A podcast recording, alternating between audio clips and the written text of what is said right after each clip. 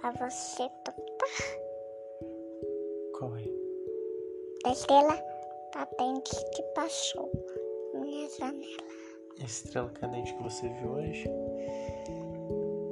É? É, A primeira estrela cadente que você viu. é.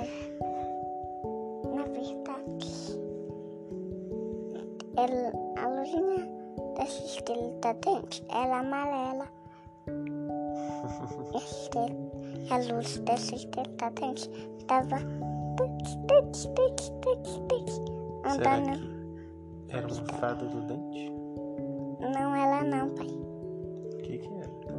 E tava indo pra lá.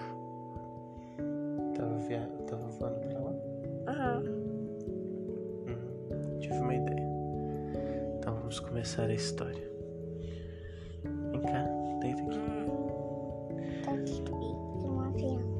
É um avião. Vamos lá. A estrela cadente?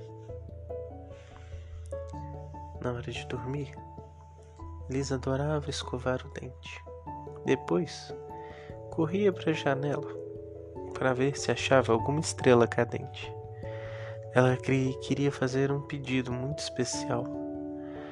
Primeiro, ela queria pedir para o coronavírus não deixar mais as pessoas doentes. Depois, ela queria uma boneca bem bonita para ela escovar o cabelo, cortar o cabelo e o cabelo ia crescer de novo. Ela também queria que o frio não machucasse as pessoas que moram na rua. E também queria um carrinho que ela pudesse entrar e dirigir pela rua. Só que um carro de brinquedo. Bem, eram muitos pedidos, mas ela achava que o do coronavírus era o mais necessário. Que ela estava doida para sair de casa e ver seus amigos da escola e as amigas, mas ela tinha que esperar a tal da vacina que estava demorando para chegar. Então, então, Alice, olhando atenta pela janela, viu o milagre passar.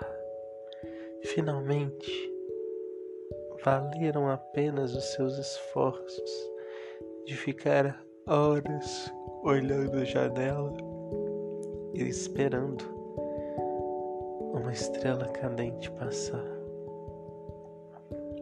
Papai, mamãe, Nina, disse Liz, contente. Os três correram para ver o que era, e era apenas uma luz amarela que piscava. O papai disse: Será que uma estrela cadente, Liz?